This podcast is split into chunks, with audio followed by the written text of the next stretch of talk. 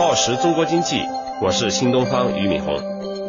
一只蝴蝶飞向天空，展示了它所有的美丽，但在美丽的背后，它必定经历过毛毛虫笨拙的爬行、织丝成茧的辛劳，在黑暗之中的守候和化蛹成蝶的痛苦。报时中国经济。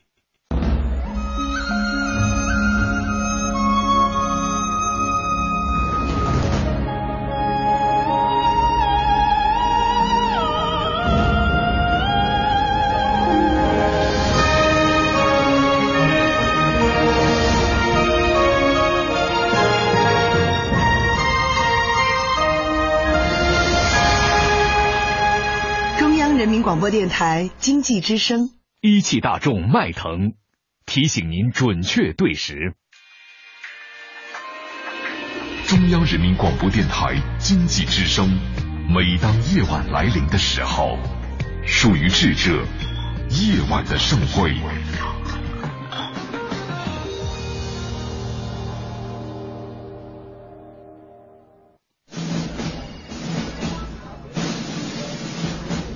电影即将开始播放，请您尽快入座，将手机调成任意状态，带好自己的板凳，拉着知心的小伙伴，选好临时，拿着扇子，想要吐槽随时说话。喂，导演、经理，这什么情况啊？这样真的没有问题吗？当然没问题，因为这里是露天电影院。不管你是那种喜欢与身边人分享一切观影感受的影院交谈怪。哎呀妈呀！吓死我了！还是那种经常想要细究剧情、讨论更多可能性的细节分析狂。我觉得这个电影的这种开放结尾，至少有三种解释。你看哈。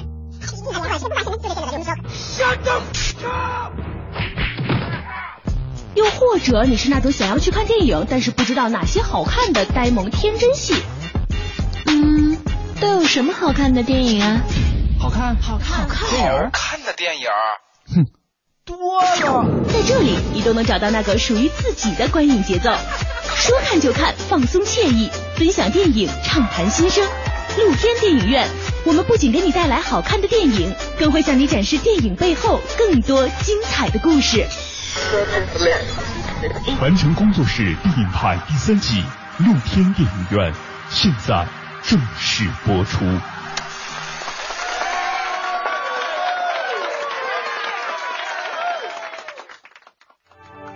凡尘工作室电影派第三季露天电影院，今日主题：那些坚强而独立的女性。听众朋友们，大家好，欢迎您收听今天的露天电影院，我是张远远。首先还是先欢迎一下来到节目中的嘉宾。大家好，我是李密。李密，中央民族大学历史学学士，主修博物馆学、文化人类学、艺术人类学。苏富比艺术学院研究生，曾于国内顶尖拍卖行市场部工作，曾任国际最大酒店建筑设计事务所 HBA 艺术品顾问。大家好，我是费力。费力 Weekend Movie Club 创办人之一，金鱼放映室组织者，广告媒介工作者，一个钟情港片与港乐，游走于现实与梦境之间的伪文艺青年。今天我想跟大家聊的这个话题，上来那么没底气啊！哎，因为我觉得其实咱们说的是坚强而独立的女性，我特别想给大家一些什么十大感动世界、感动中国的好的女青年的形象啊，让大家觉得就是树立了生活的榜样啊，然后向他们这个方向努力。对，到第三天的时候，突然觉得就是如果这样坚强独立的话，谁要坚强独立啊？因为他们的人生的承受的重量和这种深度，真的是让你觉得又心疼。又无力，同时你又会觉得有点像咱们昨天节目结束的时候说那个话题，就真正他们算是生错了时代，还是生对了时代？如果你站在一个研究他们的生平的这种角度，甚至你有一刻在幻想他们是你身边的一个朋友，你绝对会觉得这是一个特别让你觉得扼腕，或者说你觉得让你去思考。生命是不是真的公平，或者说这种类似的话题？但同时，如果你作为一个创作者，你跟他们生活在同一个时代，你也会觉得这个世界再也不会有更好的创作的那种话题，是生命带给他们的这些经历。那今天我们给大家带来的，同样是一位非常才华横溢，用自己的可以说是惊人的才华，征服了整个时代、整个音乐界，甚至就是直到现在都变成了就是一个非常传奇式的人物。这部电影呢，我相信肯定很多人都看过，或者说至少听过这个片名，因为它叫《狂恋大提琴》那，同时翻译过另一个片名，我相信大家可能会更熟悉，叫做《他比烟花寂寞》。书叫《狂恋大提琴》，对，片子一直是《他比烟花寂寞》，可能叫《他比烟花寂寞》比较文艺的这么一个名字哈，可能。但是我觉得意思特别好。对。就是溢出了那个烟花，溢出了那种很寂寞的感觉，但同时，狂恋大提琴又明确的向我们描述说，这个主角在古典音乐界，他真的就是一个非常传奇的大提琴手，呃，就是非常著名杰奎琳·杜普雷他的故事。杜普雷对大提琴，我觉得用“狂恋”这两个字，只能感觉到代价的。就是练是一个听起来挺温和的事儿，但是狂练是不对的，就是狂练超出你能负荷的程度了，感觉的那种就是他在跟音乐的关系之间，他也付出了极大的代价。是的，同意李密说那个狂练是需要代价，对，对，不是有一种说法，好像是当时他上那电视广播的时候的那个一段演奏的片段，被当时一个著名的音乐家听到了以后，就问说这个他是谁？对对。对，之后知道了他是谁之后。说他一定不会活得太久，对，他就只说了这么一句话，他说这个人肯定不会活很久。对，因为他的方式是，当你听到他是用生命在演绎音乐的时候，你会觉得他的这种生命的能量，就是你尽情的燃烧，这种狂恋的这种过程，你的生命。古典乐里边，你更倾向于听哪种乐器？更喜欢听哪种乐器？比如说一个交响乐团在那儿，我的低音的敏感度更高，我一般都追着贝斯或者追着大提琴去走。嗯。然后我单独的乐器就独奏的话，我一般都是听大提琴的。大提琴特别的稳，小提琴很撕心裂肺，或者小提琴可以很激情，但是就没有压的那么低音压的那么稳。我是非常喜欢听大提琴的，但是 d u p l e 的那个版本，你总听着就是不，他那个版本带静不下来，真的跟其他大提琴不太一样。他那个版本就是据说现在就是没有人能够超越他，就是他演绎那个阿尔加的那个 E 小调协奏曲。据说马友友现在能够快到他那个，但是始终没有办法，就没有人能超越他。他有很多很标志性的东西，在演奏的方式上，在现场表演的方式上，不能说现在的朗朗吧，但是他的动作的幅度和个人的性格的那种戏剧化呀，确实是不太一样，挺传奇的。尤其是一个很年轻、很年轻的天才似的这么一个神童啊。对，所以也是我们说的，就是他的生命所承载的容量为什么这么大？因为他也算是。在幼年时候就成名了，然后算是在演艺生涯他的这种整个创作生涯最辉煌的时候，因为伤病最后又离开了世界。当然，除了伤病之外，他的整个精神状态也不行了。对，他扛太多东西了，他承受太多东西了，所以他最后内心也承受不住了。我觉得他这种狂恋，有很多人。像李密刚刚说的，可能在这种古典音乐这种乐曲里面，能听到大提琴这种很稳的这种这种东西，就是他是好像是永远是一个类似于永恒的存在，好像是伴随着所有的你说乐曲情绪能一直存在，然后好像永远是不抢镜的这么一个存在。但是杜普雷他的这个作品里面，他好像永远能把大提琴作为一种好像最出彩的一个东西，能让你觉得一瞬间你就只会听到他的那个部分。他其实也是特别能知道自己哪个地方能够去做到那个什么，就跟她跟她老公去录那个就是录音室的那种专辑的时候，就那个曲子本来就是钢琴为主，但她特别能抓住那个点。对。所以在电影里面其实也有那么一段嗯，就他能特别能知道哪块他能发挥出，对，他能突出来，所以很多人都觉得他这点特别棒。他特别是最可怕的对手吧？就是如果你跟他还是一个咱们一直最近都在聊这个自我，真的是这艺术家们的自我就是不可思议。你对人的自我的潜力的巨大，就是说你这个发挥好了，你可以爆发出。就是你这冰山一角的能力，很多都是靠 ego，就是很多都靠我们的自我来激发的。他们都是调动了极大的自我，就尤其 entertainer，就是说艺术家里面可能普遍的所有的艺术形式都是，无论是平面绘画还是音乐演奏。嗯，作为一个表演者和输出你作品和输出你的能量，靠物质的转化把你能量输出的这种人，是要强大的自我才能支撑这种生存的方式的。包括之前那个纪录片在讲那个明星背后的伴唱那个纪录片，还有最近有一个片子 James Brown 讲那个灵魂乐最早蓝调和 blues 那个特别有名的爵士乐手 James Brown 叫 Get On Up，就是特别有有有名一首歌嘛。他的乐队的都是像兄弟一样的人，然后那个 backup singer 那些伴唱们跟主唱跟前面的明星其实都是生活里面非常紧密的朋友，每个人唱功其实没差多少。你说 Celine Dion 和呃，惠妮休斯顿背后的伴唱，那拿出来全是白金唱片的歌手级别。James Brown 后边的乐队，那出来全都是一个个能撑台子的。但是他们只能在录音室里边的时候撑起录音室的音乐质量，但是没法站在舞台上。区别就是所有你采访在背后的人的时候，区别几乎唯一只有在一个，只有在自我上，他们的自我撑不起巨大人的数量。那个气场，你要靠一个人面对那个，你的自我得有多强大？艺术家们都有这个病，但是你的自我不能是在舞台的时候才有，你平时生活中也是有的。你平时天天不对着那么多人的时候，你往哪去排解这些能量，就会造成你生活中巨大的各种各样的问题。对，其实像这种就是这种强大的自我这回事，我觉得好像还真的是，它是不存在于，比如说你是一个什么样就是出身，或者说你的这。整个经历的，就比如说 Beyonce，你可以说其实一开始的时候也是一个少女追梦的过程，然后变成了一个这过程中会有各种教化或者是各种条件来催促的你成为一个更强大自我的人。最近不是也有这个 Beyonce 之前给她做 demo 带的一个姑娘，好像现在也是自己要出来做歌手，但是就有点像李密说的，就是你真正去给 Beyonce 唱 demo 的这么一个姑娘，她。也是真正他的这个单曲出来了以后，就唱功也是非常好的。但是你是否有这种强大的个人魅力和这种个人气场、这种自我，能够撑起你成为这样一个？嗯，我觉得已经不是歌手了，就是你怎么样成为一个公众人物？你站在那舞台上的时候，这世界是我的，我什么都不想，你们都是我的臣子那种感觉。就这种自我其实挺病态的，很多艺术家的自我非常病态，像朱佛的这种典型的，最后到病态了。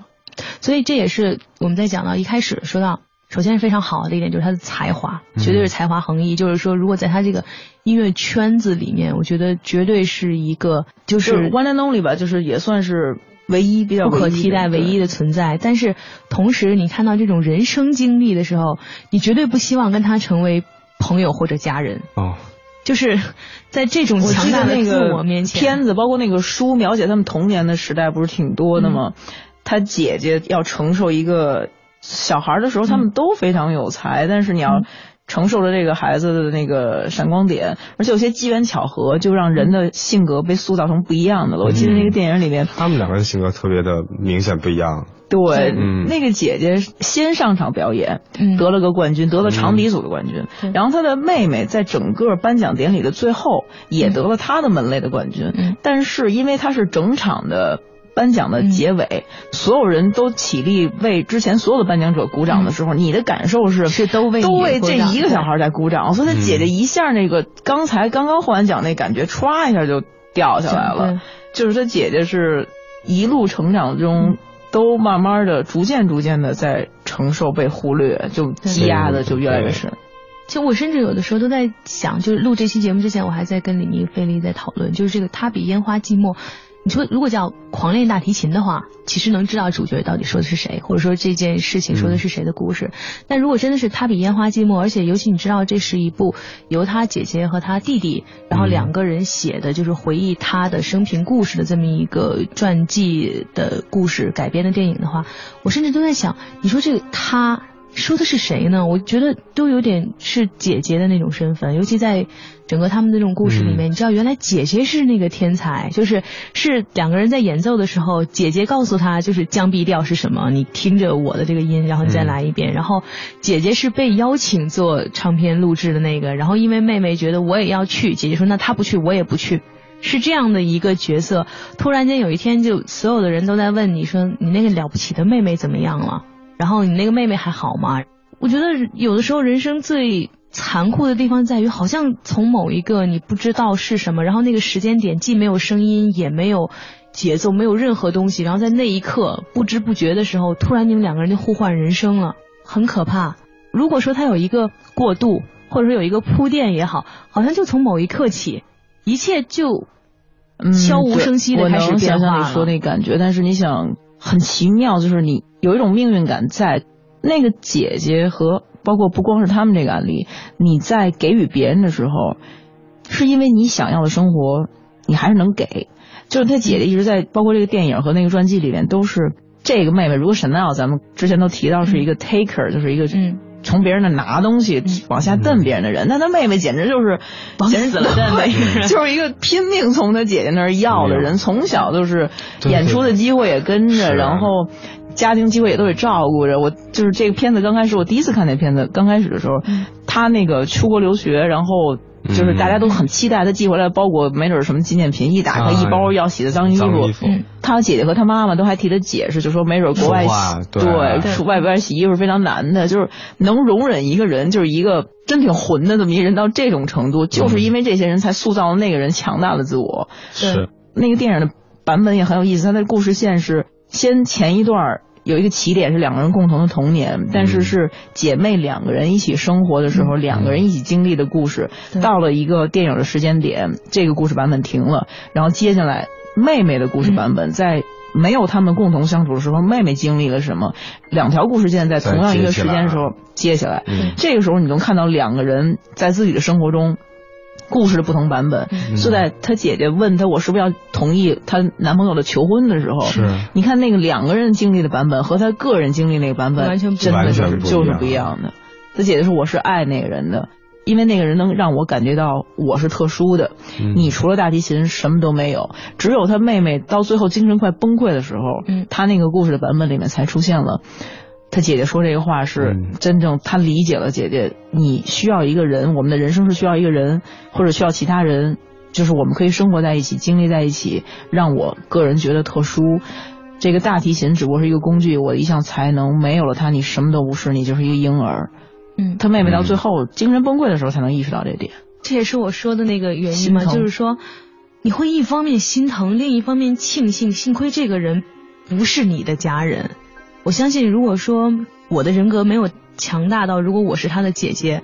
我想可能我是先崩溃的那一个。他姐姐的底线不就已经忍到最后，她受不了她跟老公的生活了，受不了旅行，她回来找她姐姐，突然一下不打声招呼就来了，跟他们一起在乡村生活。她姐姐拿着摄像机一直在拍，她跟她老公带着他们家孩子玩，就始终她姐姐拿着摄像机拍这一家子在玩。她就是旁观者，她都快崩溃了。然后到最后，她妹妹提出我要跟你老公发生关系的时候，那她姐姐自然就崩溃了。那个时候，姐姐底线就真的是已经就是击溃，就决绝了。这两个姐妹就分开了。后来他们不是有段时间就没有再相处，直到她发病。嗯，对我有点理解李妮刚刚说的这种天才型的这种人格，其实一定上是有缺陷的。就是因为你所具有的这种才华，使你做不到真的去关注别人的感受这回事。如果你能细致到体会别人的感受，然后知道爱你的人为你的付出，这种能够成为一个通俗意义上的好人、温柔的人，你也做不出这种狂练大提琴这回事。就是你的演奏上，你也不能做到才华这样。那你。必须得是一个不管到了哪儿，好像有点恋母，然后又有就是很自私的这种情况，就是每到一个地方只会寄脏衣服回家。我都有点觉得，你说他之后他结婚选择结婚伴侣这回事，好像也是觉得姐姐你好像突然间才华上你不如我，但是你好像又找到一点比我强的，就你结婚了，那我也要结婚，对，然后我要找到一个更强的，就是我们要世界巡回演出，然后我们要就是。他们应该是才貌都相对的那种，就是挺逗的。因为他姐姐本身找了一挺狂的一作曲家，一个编曲的一个老公嘛。嗯。就刚开始他姐姐找到这老公的时候，他姐姐挺腼腆、挺温顺的那么一性格。她那个丈夫就已经显得挺疯的，特别能闹。他爸一直嫌他这个太疯了，姐夫特别疯，在屋里吵闹啊，然后去什么 SOHO 区，那时候都红灯区，带他姐姐玩什么的。等他一找到他那老公和他一闹起来，他都。他姐姐老公姐夫就不在，对不在，对他姐夫老公后来他过来跟他们一起生活的时候，好像就变成那种什么新好男人，就是家庭好丈夫那种对，就完全不一样了。对，所以很多时候你可以说，这种生命的那种密度、容量，然后使得他承受的东西，让你觉得非常的难以想象，但是同时又让你觉得一定程度上帮助他塑造了他这样的一个真的是无法再现又挺决绝惨烈的这么一个人生。这人天生有天赋，在演奏乐器上面有天赋，但是他精神上，我觉得从小应该都是始终不稳定的。他应该是有潜在的精神病的，因为他到最后完全就是一个精神病的一个状态了。他这一生中都在积攒、爆发的这个因素。是是是，我觉得这是积压的东西。就是有点像你刚刚说的这种，就是天才这种一一定人格上是有一些病态的东西存在。就所谓这个病态，在于你有别人没有的执着。你能够纠结于别人纠结不了的细节吗？就像其实，在这个电影里面，也一开始是姐姐一开始才华很横溢，她和她妈妈说，以后我再也不会带你来参加演出或者录制，如果录制的话，前提是你们两个必须一样好。那这个小姑娘，我觉得接下来这真的不是一个正常小姑娘会做的事情，吃饭也会想着拉大提琴，然后上课的时候也会想拉大提琴，但在生活中好像只有一件事情，就是我要做的卓越这件事本身。那我觉得，如果她能做出这种事情的话，他的生活中，可能我觉得真的只有到他最后要离开人世的时候，才能意识到为什么姐姐说的那个“你只有大提琴，你其实是孤独的”这件事儿，就是你特别的执着于一件事情，就是他这个执念有点太强了。我觉得，所以他有一点失去了生活的那种自理，所以才会把衣服寄回家洗。有的时候你会想，就是如果人每个人脑袋上就。像玩游戏的时候，你有各种能量格的那种颜色，它的那个颜色绝对已经就这个执着力这一项上已经爆表很多了。可能这颜色已经是一个我们想象不到的五花斑斓的这么一个感觉了。就当你太执着一个东西的时候，你更难去真正做到，就生活不能自理。刚才要跟你说话，真的是生活不能自理，就是不能自理了。生活惨像那个电影里边的，在艺术处理上面。第一印象觉得居然出国留学把脏衣服寄回家，你觉得你都怒了，这什么人太混了。但是到后边这个片子呼应的时候，他再收到家人寄回来的包裹，他在全球密集的旅行中只有这一点点，他闻到的那衣服是家的气味，他铺开整包的衣服跟这些衣服一起睡觉啊。像那芬妮说的，他很印象很深的把大提琴扔到屋子里，对，他就扔到那个阳台，就他不要那个东西了，不要大提琴了，他只想家。但是当他醒过来的时候，那个大提琴又回到了自己的那酒店那房间里面，所以这是命运的东西吧，没有办法去改变的。这算是命运，我觉得这应该算是精神状态的问题。对他那个时候已经是有对他有幻觉了，而且有一个点就在那个片子和那个书，其实书的结构也是时间线穿插的嘛。有一个点我一直到现在都觉得是一个挺处理很妙，但是我不是特别明确的，就是。知道这个创作者的准确的表达的那么一个点，就是开篇的时候，在讲她们姐妹情感有多么紧密，两个人互相有心灵感应啊，什么一起玩儿，然后她们跑过那个沙滩，有高有低，就想象自己在撒哈拉，然后穿过了什么样的山区，然后世界各地两个人在这个沙滩跑，跑到海边的时候，远处有一个女人的影子，嗯，妹妹跑过去跟那个女人对话，然后那女人跟她说一些很伤感要死的那种话，嗯。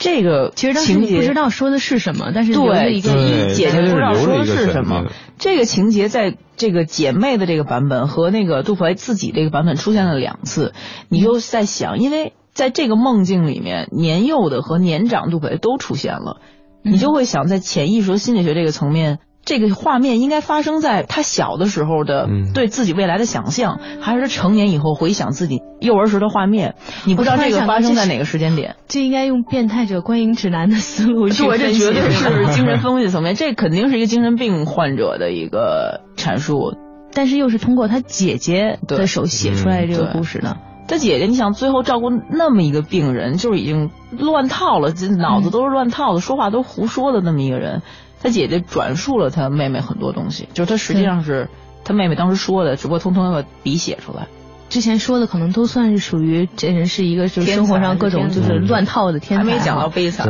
但是其实就是我们为什么要说到他坚强而独立这件事情，就是前面说的他这些词才华横溢，然后同时就是又挺自私的，有着特别强大的人格。那他的坚强独立体现在哪儿？就在于我觉得这个人一生可以算是。只有大提琴，但他同时还在一直在通过大提琴来寻找，你说生活的意义，或者说这种我们可能更多的人通过爱情、婚姻，然后这种去探索的生命的意义，他就执着在大提琴这一件事情上，一直在用这一种方式去寻找他生命所有的意义。对，所以我觉得电影里面他其实也有透出来这一方面，他就是在后面有一段。她感觉到自己身体是出现类似状况，然后她就问她老公说：“如果我不拉大提琴了，你还爱我吗？”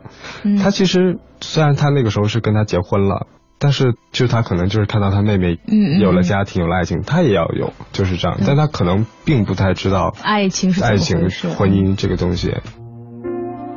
话说，我想在这儿的时候问一个问题啊，正好就是男女不同的观点哈，就是他提出这个问题的时候，就是你希望。听到的答案是什么呢？我个人角度上，你肯定希望说我是会爱你。对，对我会觉得，爱情或者说这种生活一件事，难道不是因为你是你吗？但是我看到这个没有大提琴不是他，对，就没有大提琴就不是你。如果她那个老公说会，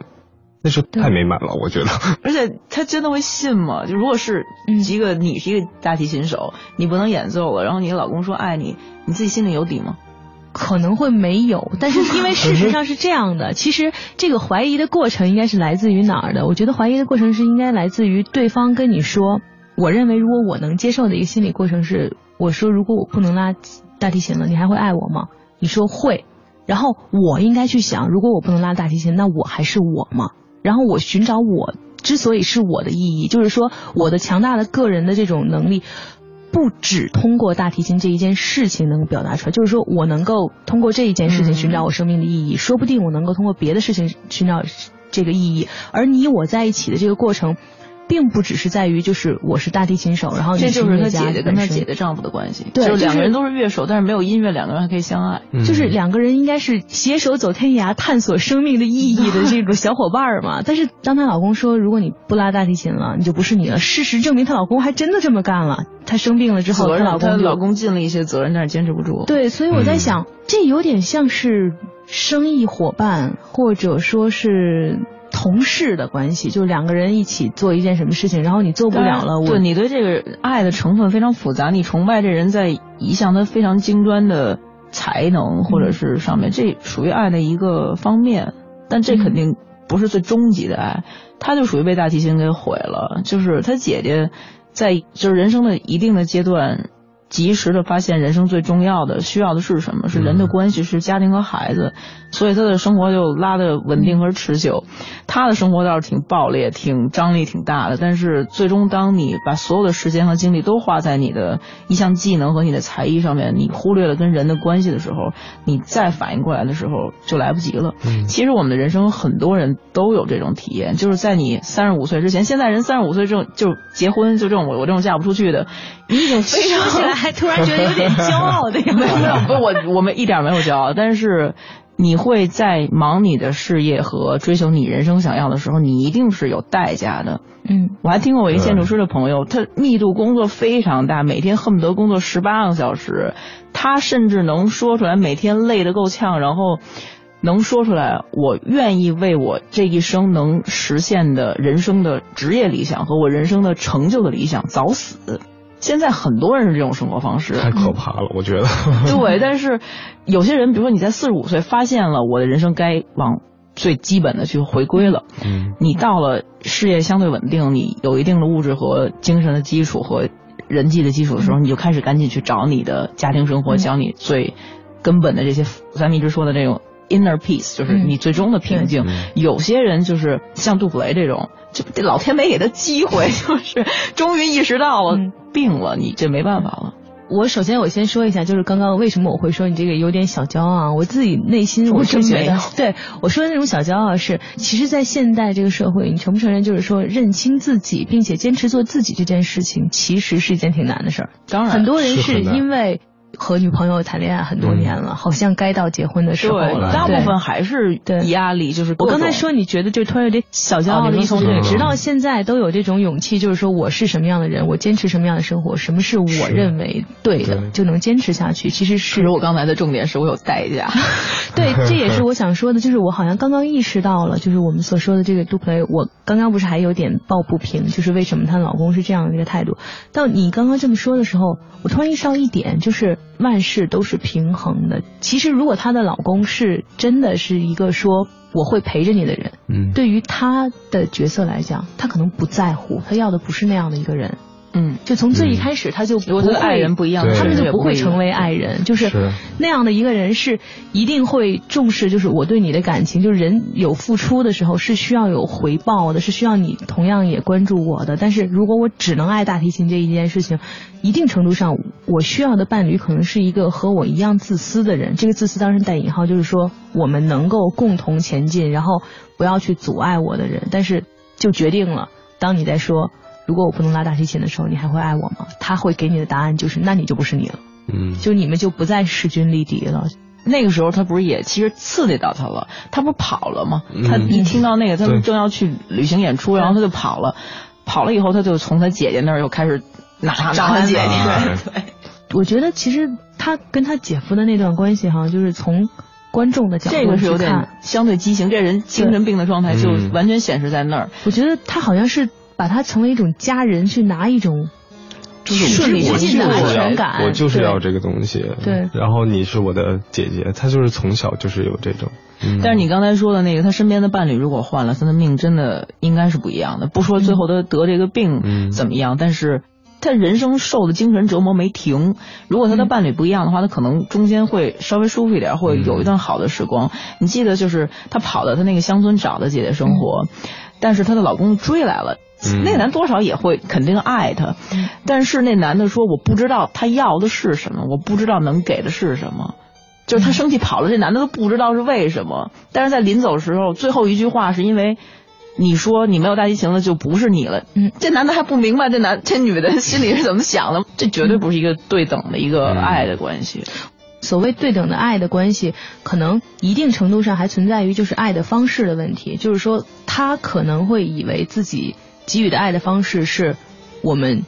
音乐一起，音乐一起，就是可能她老公在说出这句话的时候，是觉得我是基于对这段关系的忠诚和我就是完全的忠于自，就我并没有安慰你，我说我会陪在你身边，说的倒是实话，对，说的是每一句都是实话，就是我们彼此是绝对诚实的。之所以有区别，就是一段关系能不能稳定，是要看两个人在这段关系里面是不是共同成长，并且是不是都用了对方需要的方式来给予和接受爱嘛。他原来一直两个人都是属于要携手向外面世界不断往下扯的这种关系，突然间，可能他需要安全感了，他需要有这种东西了。那如果你不能转变你的这种角色，或者说转变你所能给予他的东西的话。这段感情就像跷跷板一样就不平衡。其实她丈夫也需要情感需求啊，就是这个女方天天只知道拉大提琴，我也想要孩子，我也想要家呀，我也想。所以之后她有孩子了吗？对，到后面对，是啊，最后她就组建了一个家庭嘛。因为是一个真实的纪实改编的，所以她的这个老公是在现实生活中也被万人诟病。被很多人痛骂，其实她老公也挺惨的。我的意思是，他他 其实如果说两个人是在一个平等和平的状态下分手的，其实是一个很正常的事情。但最关键的问题是，所有人认为都是你在你这个才华横溢的妻子患上了这样一个对于艺术家来说是绝症的这么一个病之后，你居然重新立刻跑去组建了一个家庭。其实他还是有照顾他一段时间的。这种病很折磨人际关系，对，久病床前还无孝子，那根本就别说是夫妻关系了。而且他们的关系的问题已经不是在生病的时候了，那都是一直延续，两个人情感就一直有问题。不是我替这个男的说话，他那个境地很难，就是你没法在一个病入膏肓的人。这个面前提离婚或者是什么的，但是我这边的人生轨迹还在走，我不是要死，你快死了，但是我还得活呀，是，你没就没法没法办。突然间你这么说，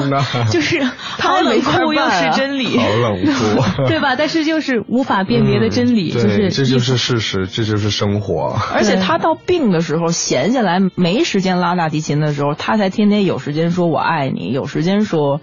我打电话说我想你，你在哪？我开始惦记你的生活，因为我。没法拉提琴了，我的时间可以关注你了。但其实有的时候你就会在想，就是他那个时候所意识到的，就是说我爱你，然后说我在想什么东西，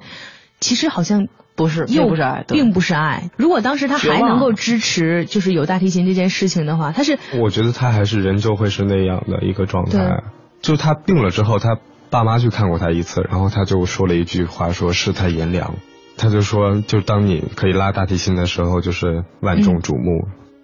一旦你垮下了，你拉不了了，就没有人去看他，所以他那个时候就挺绝望的。其实啊，你说他好像是五岁的时候吧，就很小的时候就已经成名了，四五岁。之后又有着特别惊人的才华，然后在这个时候，一定程度上就是命运给了你一个有点像是你谢幕的一个比较好的方式，是给了你一个疾病，嗯，而不是。有突然间，你的才华，你让你自己，因为很多艺术家在创作的时候，就是在才华就是最横溢的时候，可能因为自己创作的阶段有瓶颈期或者什么的，他不存在瓶颈期，他是属于被迫离幕的这种。但是他就也就是这种一帆风顺的。其实你看他的那个，当然是有一种引号了，就是他背负了太多东西去一直去。对，你说把他放在这个坚强而独立的。这种女性身份里面啊，我也想问，还是被逼的？对，就是，这是我觉得咱们说的其他的几个都是面对命运，就是你想，连生活让暴风雨来的更猛烈点吧，都是这种。他是，你说他算是坚强而独立吗？就这也是我想的一个问题。他病了那段前期的时候，心态还是挺好的，但是他没有意识到这个病会有多么惨。所以他的心态还是特别乐观的，但我觉得那个乐观不是真正的那种乐观，就是当他在医院的时候，他你看他说的那句话，他整个人呈现出来的状态就是很奇怪的，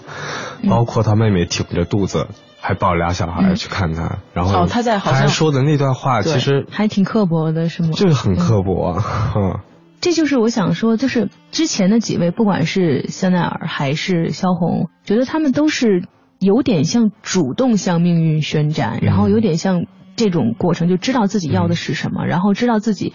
要背负的是什么。但是他一直像是觉得自己被上天垂青，然后好像所有的一切，就连姐姐的生活是我的，妈妈的爱是我的，世界的关注是我的，一切都是我的，我的，我的，我的，我的。突然间有一天发现，就是一切都不属于你，然后在这个过程中，有点像是被动的去接受。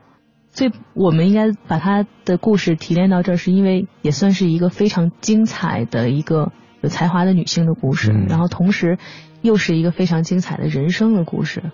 我觉得她如果说真的有坚强和独立的部分的话，我相信在她离开自己的家，像刚才李密说到，就是说可能你在世界巡回的过程中，不断的收到家里。这种干净的衣服，然后你不断的去重构自己和家庭这个联系的过程，然后认识世界的这个过程，可能也算是一个坚强的一个体现哈。但我觉得他挺孤独的，他在刚开始一直做那种巡回的演出的时候，你看每一次最后的一个庆功会，嗯，都是他自己坐在那儿，